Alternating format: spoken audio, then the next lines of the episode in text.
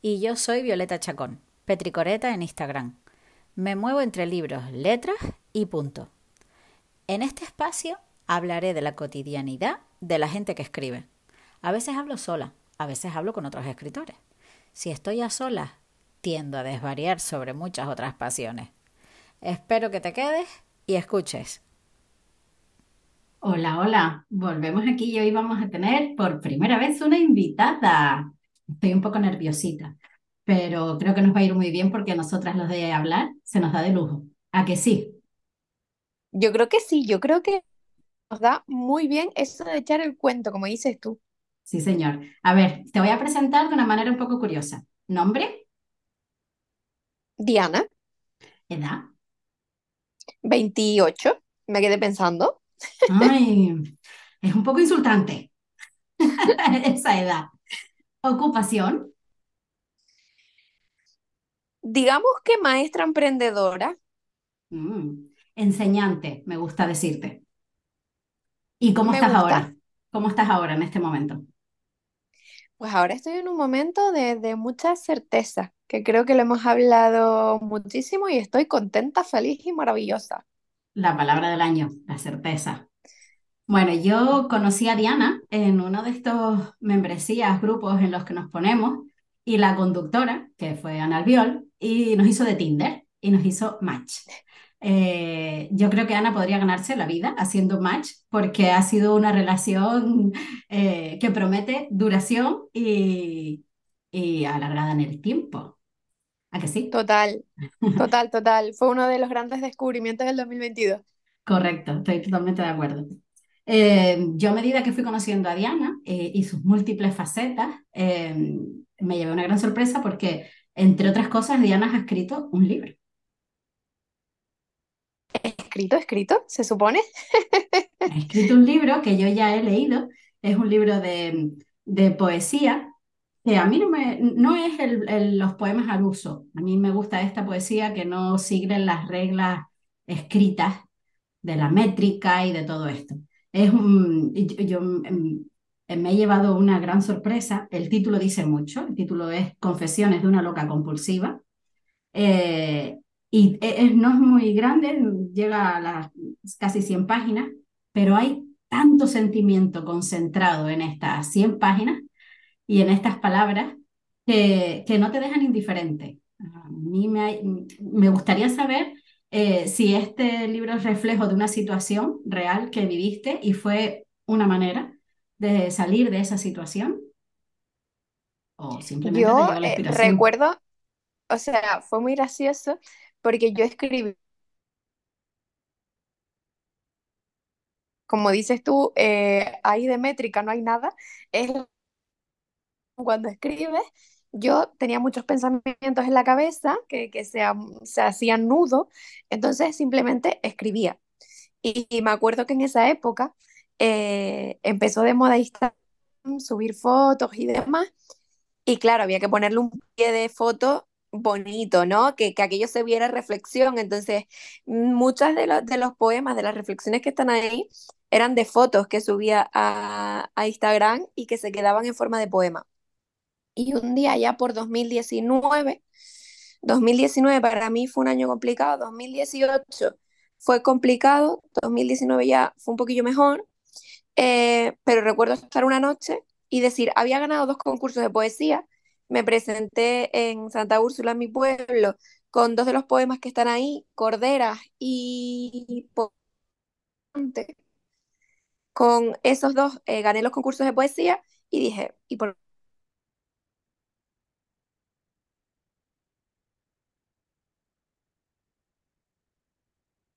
qué? Eh, y solté todo. Y además le puse el basado en hechos reales para que, que se supiera el sentimiento que había, que había ahí. Eh, es tal cual, me, me parece flipante. Y mm, fíjate que una de las cosas que más me llama la atención, que siempre estás oyendo, que estas juventudes nuevas eh, vienen como desprovistas y están dormidas y no sé cuántas cosas. Y bueno, yo decía antes lo de la edad porque yo a Diana le llevo 20 años y a Diana la veo como, como si fuera la imagen de su generación. entiendo que la mayoría de la edad que la gente que tiene la edad de ella están más o menos en el mismo nivel. Estoy flipando, ustedes están súper despiertos. O sea, el libro es mega feminista, con una claridad meridiana sobre el patriarcado, sobre la imagen de la mujer en, en, en todo. Y, colega, ustedes están años luz de lo que estábamos nosotras. Es verdad que es un libro con el que ya yo no me identifico. Eh, esto lo escribí en, en 2019, eh, fue edición, se publicó pero te estoy hablando que ahí pueden haber poemas fácilmente de 2012, 2013, 2014. estamos en 2023 y han pasado muchos años. Hay poemas que, que siguen ahí, pero hay poemas que yo leo y digo, mm, qué Diana atormentada escribía eso para, para que saliera. De hecho, la, la, primera parte del libro es eh, Dolor en estado puro y decir, ella es reina del drama. Sí, pero, pero a lo que voy, o sea, más a mi favor, si hace 10 años ya, ya sabías lo que era el patriarcado y lo que tal, hoy puedes tener una diferencia de opinión en aquel momento, pero estamos súper despiertos. O sea, yo tengo una fe absoluta en las nuevas generaciones y en lo en lo bien que nos van a reconducir. Eh, no, no, tengo dudas de eso. Mira, dices una cosa en el prólogo que me llamó la atención, que, que dice, cuando siento que mi niña interior se revoluciona, la incito a escribir para poder así canalizar todo lo que siente. ¿Sigues utilizando la escritura para eso? Siempre, y ahí me ayuda mucho a mí eh, Sonia y tía Enriqueta. Eh, yo, desde que yo empecé en terapia eh, en 2018, 2018 me diagnostican un trastorno de la conducta alimentaria y, y ya empiezo a ir a terapia. Y me decía, escribe, escribe, escribe, escribe, ¿no? Y yo sí, solía escribir estas cosas así poéticas que me salían de vez en cuando, pero el sentarme a escribir y mm. sacar todo era como, me costaba más y ahora mismo es parte de mi rutina diaria. O sea, yo no consigo irme a acostar eh, sin escribir algo que no tiene que ver con lo que está en ese libro en plan poético ni, ni puesto para que alguien lo, lo pueda llegar a leer, ¿no? Sino directamente vaciar todos esos pensamientos que están enrollados, como digo en ese prólogo, y poner un poco de perspectiva. Y sobre todo el ir a años anteriores yo encontré el otro día una libreta precisamente de 2018 que coincide con la época en la que ella estaba escribiendo ese libro y decir, ¿pero esto quién lo escribió? Una niña de 12 años. O sea, el típico, el típico diario de eh, un adolescente eh, que en realidad tenía ahí ya sus su 20 y algo. A mí me flipa, ya tú sabes que yo para, soy una fiel defensora de la escritura, eh, con cualquier finalidad, pero sobre todo con la terapéutica. Eh, yo creo que tendrían que recetarlo. más escritura, menos Prozac o litio o lo que quiera que nos den. Em, Total. a ver, eh, ya dijiste que el, el, contexto de esa publicación, ¿este libro lo autopublicaste tú? Sí, fue, fue una historia bastante curiosa porque yo siempre digo que ese libro ya me quedan pocos ejemplares y, y no está en librerías ni se puede conseguir por ahí, eh, porque para mí ese libro fue un trampolín eh, yo siempre había dicho que yo me imaginaba de pequeñita siendo maestra y empresaria. O sea, a mí, eh, cuando me imaginaba de pequeñita, siempre me veía como dando clases, pero también me veía como en una oficina eh, haciendo reuniones, ¿no? Me, me, veía como en los dos roles. Y yo decía, eso es imposible, o eres maestra o eres empresaria. Tú las dos cosas, ¿cómo hacemos las dos cosas? Pues justo en 2019, yo ya yo acabé la carrera en 2019 y acabé en junio y justo en septiembre ya yo empecé a trabajar porque me llamaron eh, para una formación del Servicio Canario de Empleo y daba formación a adultos. Ahí surge el tema del libro y eh, yo lanzo, me acuerdo que le pedí además el dinero prestado a mis padres porque yo no tenía un duro. Eh, le pedí el dinero prestado, 900 euros, me acuerdo que yo empecé con 900 euros y ahí yo llamo a editorial y en una semana tengo el libro ya andando. O sea, yo soy de lo pienso y no digo, ay, lo publicaré, no lo publicaré. No, no, no, no. O sea, que yo fue pensarlo, pedir el dinero y tirar para adelante. Y justo ahí me dicen, empiezo a buscar, porque claro, yo primero lo hago y después ya, pues si eso pregunto, busco y demás. y ahí me dicen que, mm, Diana Bonita, tú vas a tener algo a la venta de forma permanente. Lo que dice la Seguridad Social es que usted debería hacerse autónoma. Empiezo a ir a asesorías, una asesoría me dice una cosa, otra me dice otra, y al final yo digo, mira, no me la voy a jugar, me hago autónoma. Me hago autónoma, la presentación del libro fue el 7 de marzo de 2020 y el 13 nos confinan. Es decir, yo solo pude hacer una presentación en la que ni siquiera recuperé el dinero que había invertido. Entonces ahí dije, eh, ¿qué hacemos? Pues fue el trampolín para que empezara a dar cursos en mi cuenta de maestra en tiempos de crisis, porque ya que era autónoma, dije, pues bueno, ahora puedo facturar, vamos a tirar para adelante. Entonces para mí eh, ese libro fue el trampolín a lo que soy ahora mismo y a lo que me dedico ahora mismo. Qué pasada, ¿eh? Que como es el, el recorrido. Em, ¿Tienes en mente volver a escribir? Sí, tú lo, esto lo sabes bien. Ay, yo, yo lo sé un poco, sí. Está en mente porque es verdad que en 2022 viví una experiencia muy heavy con, con las oposiciones y creo que es algo que una necesito sacar, lo que no sé si todavía está como muy curado para, para sacarlo, y otra porque creo que, que al final eh, un libro ayuda mucho a otras personas. Eh, ese dolor que tú sacas, esa experiencia, ese aprendizaje, eh, cuando se encuentra con gente que está pasando lo mismo, pues puede ayudar, puede ayudar mucho. Y al final es un legado para que aquella gente que cuando tú no estés pueda conocer algún, un poquito de ti, ¿no? Yo siempre digo, si el libro llega a, misma, llega a manos de, de alguien cuando yo no esté, pues un poquito más de la Diana que estaba ahí. Sí, totalmente. Escribimos para que nos recuerden y para recordar nosotros. Eh, bueno, ahora te voy a hacer un cuestionario. El cuestionario de libros y puntos. Me encanta. Eh, ¿qué desayunaste hoy? Hoy desayuné eh, dos tostas, una de jamón serrano y queso blanco y otra de aguacate y huevo. ¡Ay, qué rico!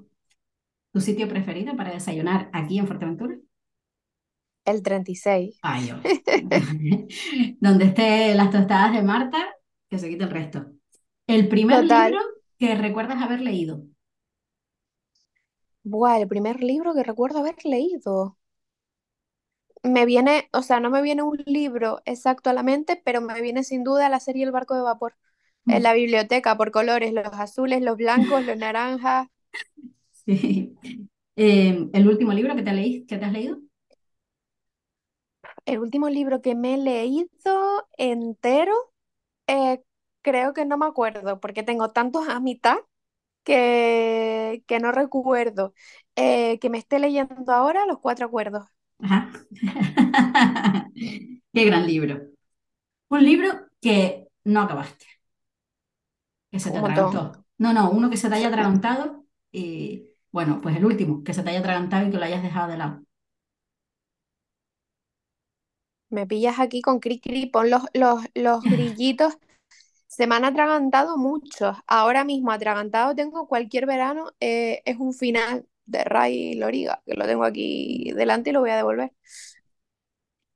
Un libro que te haya impactado eh, enormemente.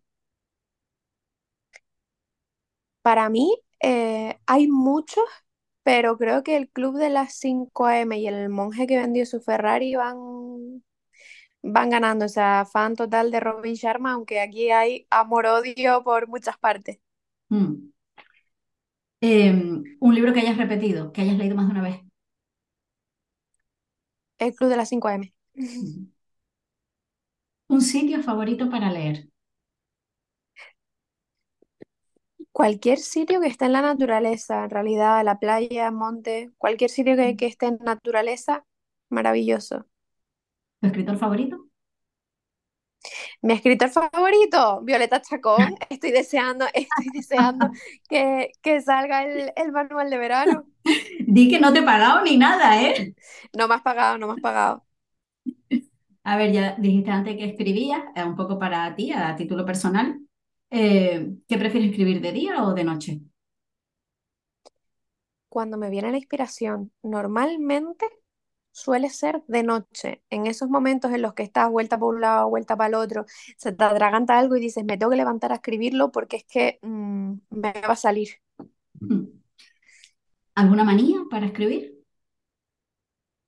Ninguna, en realidad, como escribo cuando, cuando eso sale, sí que es verdad que necesito entorno tranquilo.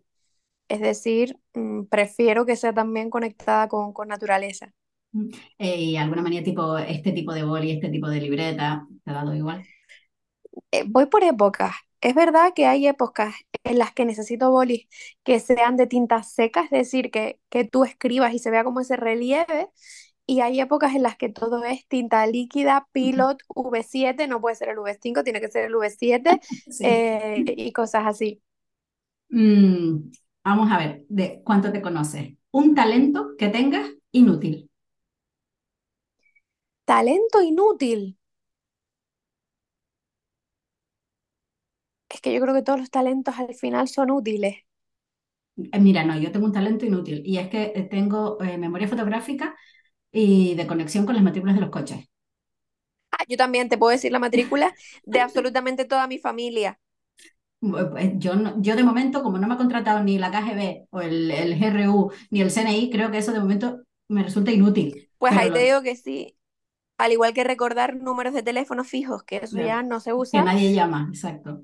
pues me sé los teléfonos fijos de todo el mundo. Algo a lo que hayas renunciado a aprender. Renunciado a aprender. Mm, es que me gusta mucho aprender.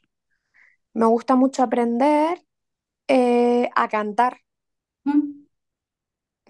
Eh, pero yo siempre digo que, que estoy a tiempo de retomar. Em, a ver, ¿alguna vez te hicieron un jersey? Pues probablemente mi abuela me habrá hecho alguno o, o así. ¿Tú sabes tejer?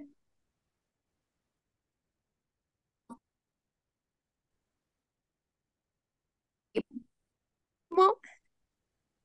A ver, ahora, ¿tú sabes Eh, tejer? tejer no, No. tejer no, Eh, ahora falta todavía. todavía. Em, ¿haces alguna artesanía? Artesanía como tal, no, pero es verdad que me gusta mucho hacer punto de cruz, bordar, eh, manualidades, etcétera. Y así, en pinceladas, lo que tú considerarías un día perfecto.